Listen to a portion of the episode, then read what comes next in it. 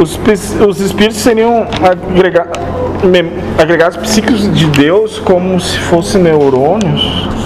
É, de Deus, não. Tem uma certa distância dela. É que Caos desenhou isso aqui como se os espíritos se, se trocassem O informações. que ele tentou, ele conseguiu, tu não conseguiu. Sim. Essa é a interdependência. A onisciência, a onipresença, a onipotência. Mas cada um guarda um- uma parte dessa memória, desse conhecimento, e- daí eles se trocam na medida do necessário. Daí Deus não precisaria. Imagina, moço, é assim. É como, como vocês têm hoje que vocês usam na caixinha ali? Computador, processador. Não, não, não, moço. Aquilo que está. A nuvem. ninguém vê. A Não, nuvem, a a rede. a, a nuvem. Isso, isso aí. É como se fosse. A analogia pobre, mas serve.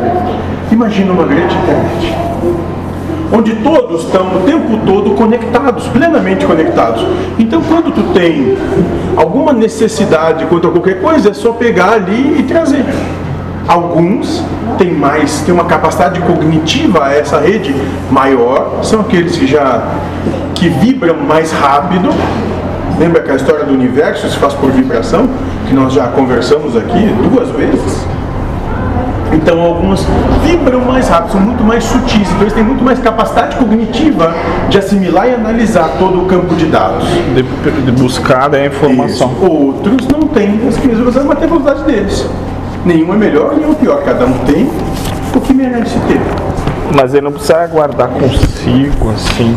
Aí que tá, moço. É, não tem como não estar consigo, porque Ah, é o todo. Está mergulhado naquilo. Mas está Então descentralizado. não está guardado consigo, ele está.